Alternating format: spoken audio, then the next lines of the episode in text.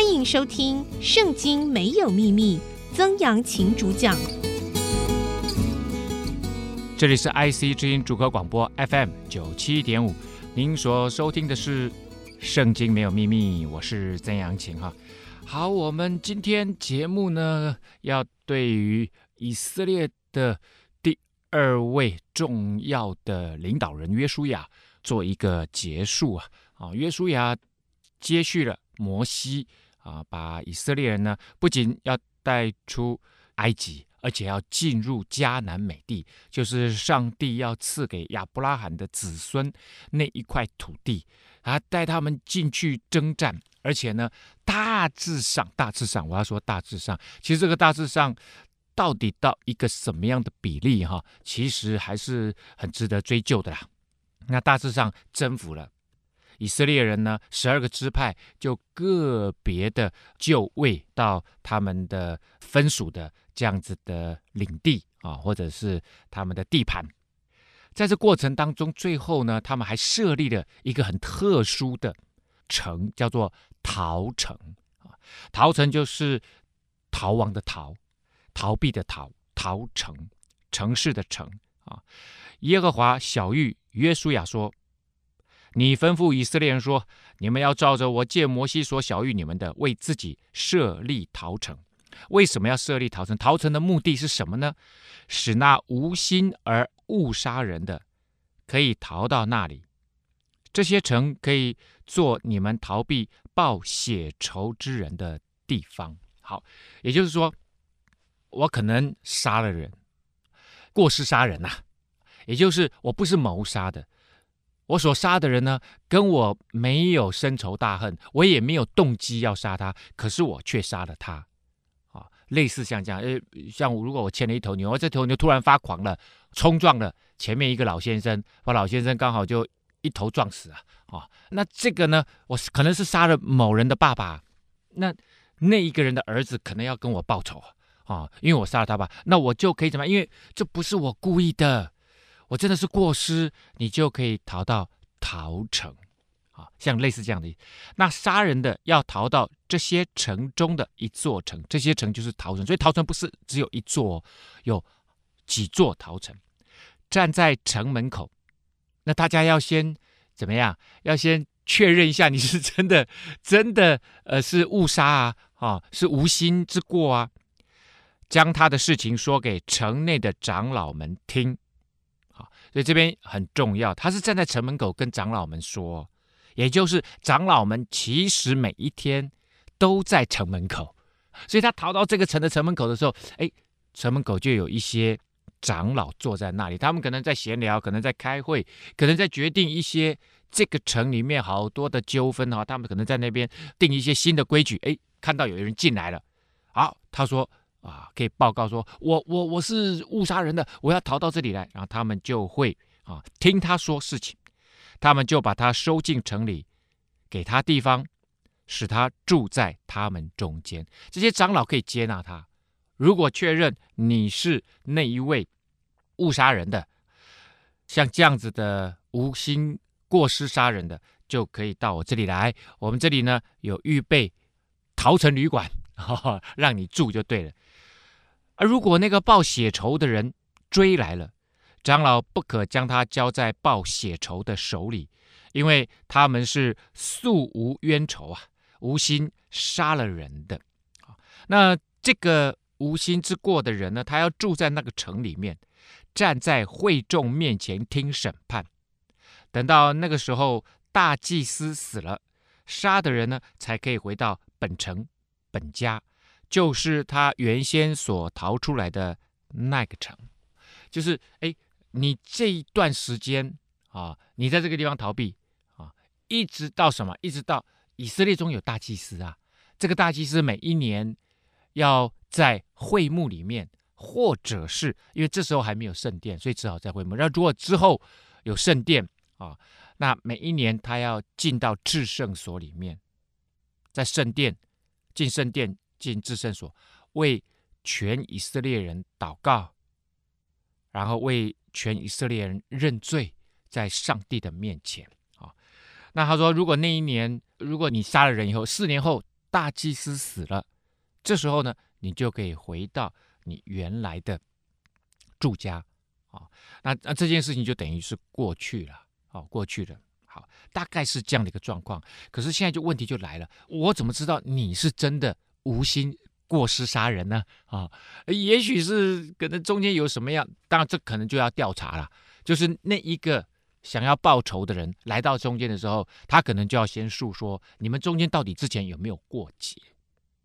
那这个当然必须是杀人的，还有要报仇的双方。讲的话都非常的诚实才有办法啦，哈，这中间就不能有任何的个人恩怨然后或者是讲谎话。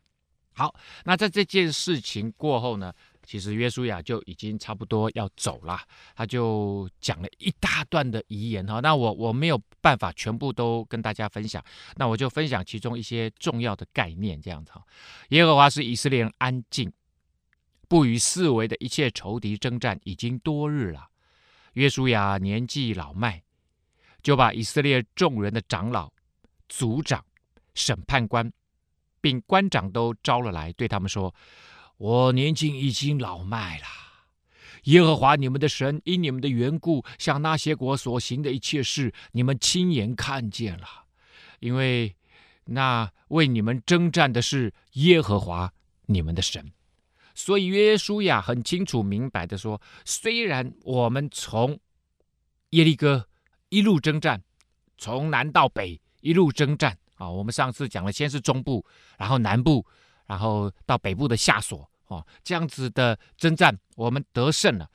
可是真正为我们征战的，其实是耶和华神呐，他在后面帮助我们。我所剪除的和所剩下的各国，从约旦河起。”到日落之处的大海，我已经研究分给你们各支派为业。好，已经都分配好了。好，各个支派就为了住在个人所分的土地上面。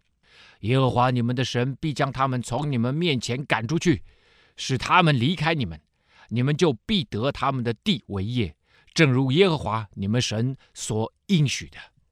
所以你们要大大壮胆。谨守遵行写在摩西律法上书的一切话，不可偏离左右啊！好，这边讲了两件事情。刚刚我们不是说，哎，他们就位了吗？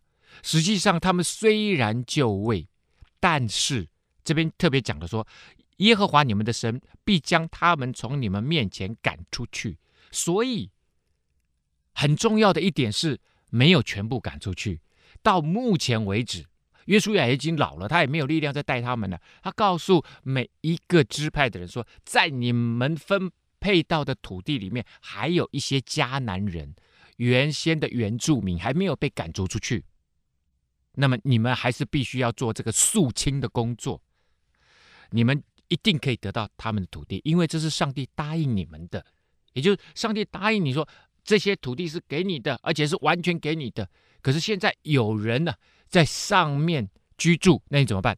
赶出去！只要你愿意赶，用力赶，刚强壮胆的赶，就没问题。好啊，第二件事情就是，你们必须遵守上帝的律法，不可偏离左右，也就是必须过一个敬虔的生活，而且蒙福的生活，而且正直的生活。好，按照上帝的带领，上帝的规范。好，好，第三件事情很重要。不可与你们中间所剩下的这些国民掺杂，他们的神，你们不可提他的名，不可指着他起誓，也不可侍奉、叩拜，只要照着你们今日所行的，专靠耶和华你们的神。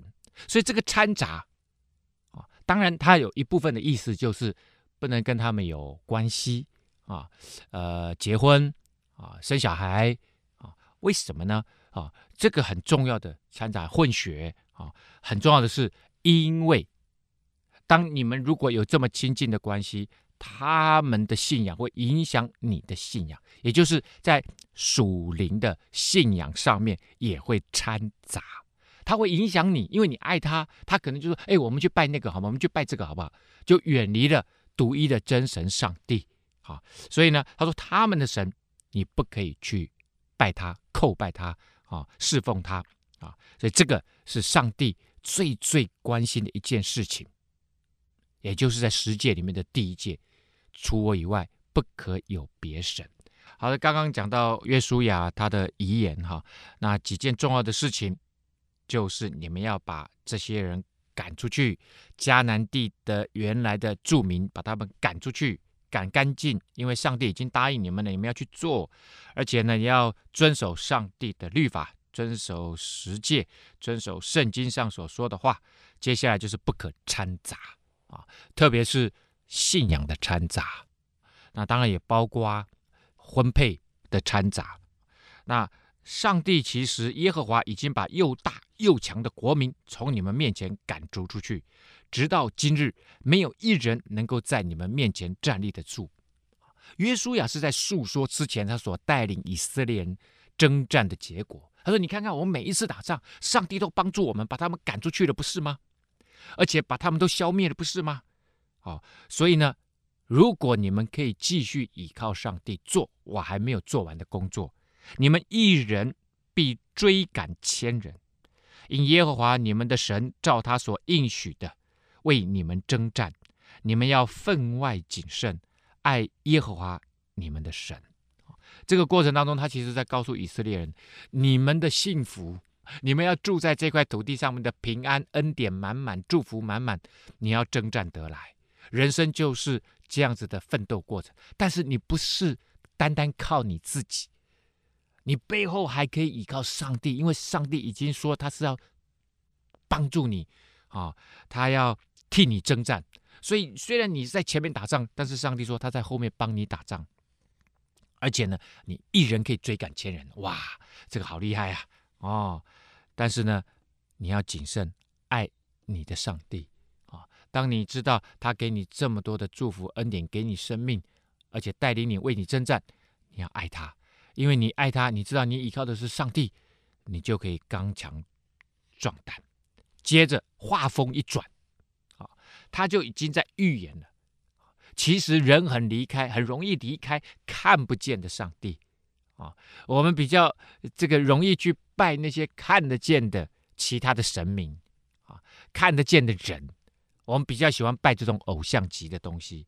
你们若稍微转去，稍微哦，只有一点点转去，人就会开始转变。与你们中间所剩下的这些国民联络，彼此结亲，互相往来。你们要确实知道，耶和华你们的神必不再将他们从你们面前赶逐出去，他们却要成为你们的网罗，成为你们肋上的鞭呢，肋骨上面的鞭呢。眼中的刺啊，直到你们在耶和华你们神所赐的这美地上灭亡，哇，好可怕啊！说如果你们离开了这个信仰，记得你们是为什么来到这里？你们之所以来到这里，是因为有一位上帝，因着你们的信仰，他借着摩西带你们到约旦河东，再由约书亚借着上帝带你们。进了这一块土地，所以如果你们离开了那个根源呐、啊，生命的根源、得胜的根源、帮助的根源，那位独一的上帝，那么你们所有的东西都会没有了。而这一切的事情是从什么东西开始转变开始呢？你们若稍微转去，就是有些时候那个心没有专心的跟随上帝，一点点偏离，就会越偏越多，越偏越多。那这一点点的偏离是什么？你先跟他们有一些联络，有一些沟通，有一些往来，接着你要跟他们结婚。呃，结婚这么亲近的关系，他会不会影响你？可能十个里面有三个被影响，这三个人就远离上帝了。而远离上帝呢，他可能在跟另外七个人做好朋友，慢慢也把他们带离。所以这个在圣经里面常常会用这种比喻，叫做酵母菌啊。做面包、做蛋糕，要不要酵母？要酵母。丢下去，起初看不出来，后来就整团面都怎么样，都会发出来。它一点点稍微转去，一点点的笑，就能够让整个的面团怎么样，完全转变它的值、它的量，哦，整个都转变了。你们要确实知道，耶和华神就不再帮你们了，就不会再把他们赶逐出去了，而且他们要成为你们的大问题。我现在要走世人必走的路啊。世人必走的路是什么路？我们总有一天都会去要见上帝的面，我们总有一天都会死亡。你们是一心一意的知道，耶和华你们的神所应许赐福于你们的话，没有一句落空，都应验在你们身上。直到目前为止，约书亚带领他们所行的一切事情，都是在上帝答应他们的事情上面。所以，上帝说话算话，怎么答应他们的，就怎么应验临到以色列人的身上。所以呢，他再一次叮咛他们：你们如果违背耶和华你们神所吩咐你们应当守的约，去侍奉别神，叩拜他，耶和华的怒气必向你们发作。使你们在他所赐的美地上速速灭亡。好，那约书亚呢，跟这些长官们讲了状况之后呢，其实约书亚都有问他们：你们愿意跟随上帝吗？然后呢，这些呃人民呢就说我们愿意，他们就会一起回答啊，而且说百姓诚实的回答约书亚说：我们定要侍奉耶和华。啊，那约书亚就对百姓说：“你们选定耶和华要侍奉他，你们自己做见证吧。”啊，然后他们就会回答说：“我们愿意做见证。”啊，然后约书亚又会说：“你们现在要除掉你们中间的外邦神，专心归向耶和华你们的神。”啊，然后百姓就回答说：“我们一定要侍奉他，我们要听从他。”啊，哎，他们就很会呼喊呐，啊，因为这个时候你知道他们为什么愿意这样大声的呼喊？因为哎，这些人都是当时的战士。他们一路上打仗打过来，他们看到耶利哥城，他们没有花一兵一卒，耶利哥城自己倒塌，然后他们攻上去占领了耶利哥城，得胜了。好，一路上这样打仗打下来，他们知道有上帝的帮助，真的很美好。所以这点很重要，在信仰当中，上帝借着以色列人啊，亲身经历他的带领，跟好像上帝跟这些以色列人民。有很亲近的关系，他们是并肩作战的。上帝是这样子，就是如果上帝要做的事情，他一定会做到。但是如果没有人愿意去动的话，上帝也不去动啊。所以，上帝是借着人一起来完成他的伟大计划。所以，总要有人愿意，而愿意的那个人就得到上帝最大的奖赏。好，那约书亚他倒是说哈，如果你们以为侍奉耶和华不好，今天你可以选择你要侍奉的人，你要侍奉的是外邦的那些神，还是你要侍奉什么都可以。至于我和我家，我们必定侍奉耶和华。所以约书亚先自己讲，你们要怎样无所谓，我是一定会侍奉耶和华神。啊，当然他不会无所谓啦。他当然意思刚刚不是一直再三再三的强调吗？要你们好好的跟随上帝，你们绝对不离开他。哇，这个百姓也都说是是是，不离开他。但是约书亚最后做了一件事，其实摩西之前也做了，也就是把上帝的祝福、上帝的带领放在一边。你不跟随上帝，所会带来的灾祸咒诅也放在一边。他说：你们自己选择。那一般人当然都会选择愿意跟随上帝啊，呃，被上帝祝福啊。可是我们的人心不是这样，我们人心常常想要证明自己是最伟大的，我们的人心常常喜欢去拜那些看得见的偶像。好，之后我们会讲了哈，在迦南地那些人，他们所拜的是些什么样的神？而这个神为什么会吸引以色列人去离开这位看不见的上帝？这位圣洁的上帝，好的，那约书亚呢也表明他的心智了，也把他该跟人民所说的话就说明白了。当日，约书亚就与百姓立约，在示剑为他们立定律例典章。约书亚将这些话都写在神的律法书上，又将一块大石头立在橡树下耶和华的圣所旁边。啊啊、呃，然后呢，他就跟百姓说。看呐、啊，这块大石头可以向我们做见证，因为是听见了耶和华所吩咐我们的一切话。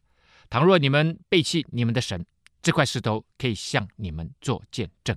然后呢，约书亚就打发他们说：“我要死了，你们都各就各位吧，回自己的地方去吧。”好，那这些事以后呢，其实耶和华的仆人嫩的儿子约书亚正一百一十岁就死了，所以他活了一百一十岁啊。以色列人把他葬在他的地业的境内，就是在以法莲山地的亭拿西拉，在迦实山的北边啊。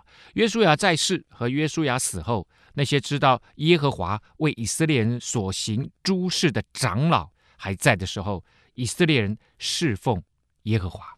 所以这句话很有技巧哦。好，这句话是怎么说的啊？他是说，约书亚还活着的时候，或者是耶稣亚死了以后，那一些曾经跟随耶稣亚征战的长老们，领袖们，他们都还在世的时候，以色列人侍奉耶和华。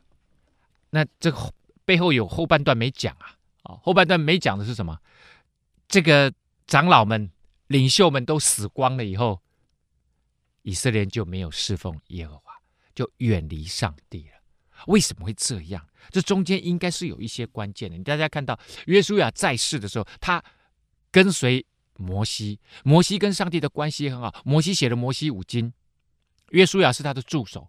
所以约书亚显然在旁边一定要帮很多忙的。所以约书亚他熟读圣经，他知道神的律法，他知道十诫，他常常跟以色列的人民分享。你看他刚刚我们上一段讲到，他把那些长老们都找来，把那些领袖们找来，把那些军长们找来。为什么找这些长官？因为讲好了以后，你们会下去跟你们的士兵讲，跟你们的家人讲，跟你们的族人讲。好。那更重要的是，为什么这些人坚信约书亚所传递的呢？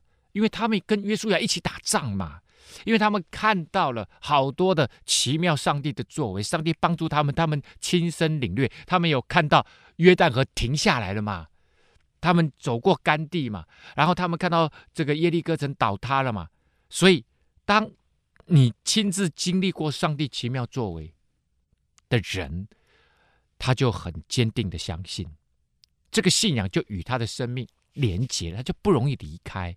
可是下一代的人，如果他们没有因着征战看到上帝帮助他们，那这些话对他们来讲可能就是落空的，哦，就很可能是落空的。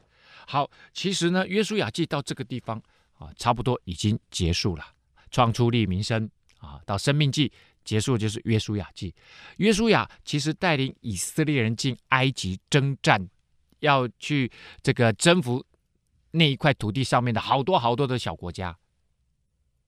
他并没有完全征服，但是他至少做到一点，把以色列人带进去，而且把十二支派该分配的土地也是分配的差不多了。接下来是他们每一个支派的人自己要去啊，肃清。他们自己的家业、产业内部的其他的敌人，要把他们全部肃清，因为这是上帝的旨意呀！上帝的旨意。好，那接下来我们要开始进入啊呃另外一个新的时代。这个新的时代是在摩西以色列啊约书亚以色列这样子的一个时代，跟之后啊这个有王国的时代。就有有 king 啊，有 king 的那个时代啊，以色列人后来有国王啊。那从这个呃扫罗王、大卫王、所罗门王哦那样子的，就有君王的时代，中间有一段时代，其实是没有特殊的强而有力的领导中心的那个时代，他们叫做士师记，士就是读书人、士人那个士，这个将士相。那个士啊，那师呢，就是老师的师，记日记的记，士师记。那我稍微解释一下士师是什么意思哈。那士师英文翻作 judges 啊，好像是个审判官的意思。那后来中文呢，也比较以这一方面的翻译做主导啊，因为如果以我们通常通用的和合本来看的话。和合本呢，基本上翻译的时候，很多的是用 King James Version，用英文版本作为它的底本，当然也有参考原文啊，啊，但是这个字原来的意思可能比较接近我我我想说有问题好像救火员一样啊，有问题呢，他们来帮助解决问题的人，这个比较是接近，也有一点像救生员啊，就是你快要完蛋了，他们来帮助你解决问题，这个解救生命啊，比较是接近像这样，但是是能力很有限的啦，就是那种在危急时候被赋予重大解决问题任务的人。啊，是是比较接近这样。好了，那四世纪一开始呢，其实又稍微讲了一下约书亚当时带领以色列人进了迦南地。好，那他前面有一大段呢，稍微写了一下犹大啊，因为犹大大概是十二支派里面占领土地最大的。那他们攻打耶路撒冷，将城攻取，用刀杀了城内的人，并且放火烧城。后来犹大人下去与住在山地、南地。和高原的迦南人征战，犹大人去攻击住在希伯伦的迦南人，杀了示筛、亚希曼、达买。啊，那希伯伦以前叫基列亚巴。那这一段其实在约书亚记里面已经讲过了。那这段事情讲的就是谁呢？就是另外一位信心英雄、老英雄，就是加勒的事情。那加勒呢，他的女儿亚莎。啊，加勒就说：“谁可以帮我去攻打基列西弗旁边的一个城市啊？我就把女儿嫁给他。”结果呢，有一位后来就变成他的女婿了。这位叫做俄陀涅啊，俄国的俄，陀呢，陀螺的陀，涅三个耳朵，俄陀涅啊，俄陀涅呢去夺取了基列西弗，所以迦勒就把押撒给他。那这个押撒他的女儿啊，哦也很聪明，知道在南边旷野。她需要水呀、所以呢，就告诉她的丈夫去跟啊，她的爸爸就要了南地的很重要的水泉啊，他就把上下泉呢，通通都赏赐了给这个俄陀聂。为什么要特别又把俄陀聂迦勒提出来？因为俄陀聂会变成之后世师的第一人，也就是。在这个犹大地，其实他只是拯救犹大地这一块土地而已。其他的十一个支派之后发生事情，其实他都没有什么能力能够帮助他们。所以在这里稍微提了一下俄陀聂啊，哦，原来他就是迦勒的女婿啊。那刚刚讲到了哈，稍微讲了一下犹大，特别把加勒提出来。加勒呢是在那个地方比较愿意遵行上帝话语的人。他不是在约书亚的带领之下，他是自己、啊、自动请缨啊，要去征服亚衲族人啊，所以呢，他是很真实的去要扫荡呃当地的人。即使是这样，即使是这样，耶和华与犹大同在，犹大就赶出山地的居民。那我们知道这个以色列的中部啊，以南啊，南部是旷野啊，这个西边呢是这个呃平原，那。这个比较中间的地方呢，就是山地。那这一大块土地，大部分都属于犹大的。犹大就赶出山地的居民，只是不能赶出平原的居民。哦，平原就是所谓的迦南人。哦，那他们比较靠近地中海这一块土地，因为他们有铁车。以色列人照摩西所说的，将希伯伦给了迦勒，迦勒就从那里赶出亚衲族的三个族长。啊，迦勒哦，他相信上帝。答应他的事情一定做到，所以他勇敢的。虽然他年纪已经八十五岁了，他做了他该做的事情。可是其他的犹大人、犹大的这个支派的人，就看到这个敌人这么强大，他们有铁车、铁的马车，就不敢怎么样，就不敢去与他们征战。所以呢，平原那里就留下了很多的迦南人啊，非利士人。非利士人，我们后来会看到，即使进入了君王时期，非利士人变成他们最严重的敌人啊，最严重的国家问题啊。以色列人呢，不止他现在只先讲犹大而已，犹大是以色列内部最强大的一个支派，即使是最强大的一个支派，都没有办法把他们内部所有的迦南的这些住民给赶逐出去，更何况。意思就是要告诉你，更何况是其他的，啊，好，其实住在耶路撒冷，啊，原住民叫做耶布斯人。后来呢，耶路撒冷这块土地啊，虽然刚刚我们已经讲了，他是犹大有去攻他，把他攻下来，但是呢，便雅悯人，最后是分给便雅悯人。便雅悯人后来他们在那里并没有赶出住在耶路撒冷的耶布斯人，耶布斯人仍在耶路撒冷与便雅悯人同住，直到今日。啊，也就是耶路撒冷为什么很重要？因为它在那个两边的，从这个全世界地势最低的死海那里啊延伸过来啊。从耶利哥整个慢慢慢一直往上，然后从大海这边啊，也就是地中海这边平原，然后渐渐往山地往上，所以它在一个战略高地上面啊，所以这一块土地耶路撒冷就变成是以色列中部最重要的一个城市哈啊，所以他特别就提了出来，所以对于全世界的基督徒或者是犹太教啊。他们或者是天主教徒都会称呼啊，如果从属灵的地图来看，全世界的首都应该是耶路撒冷啊。哎，大家看耶路撒冷现在那个旧城区里面分成四块，有天主教的，犹太教的啊，基督教的，有回教的啊，有些伊斯兰教的。哇，的这个里面很复杂啊，非常复杂。这个。他后来哈也也提了啊，约瑟家了哈，也就是以法莲，他们去攻打当地的居民啊，然后呢，后来又怎么样，没有把他们全部都赶逐出去，所以他都各自讲了好几个族啊。至于以色列强盛了，他们占领那块土地，结果呢，没有办法把迦南人全部赶逐出去。那在他们最强盛的时候，他们能够压制他们，就使迦南人做苦工，没有把他们全然。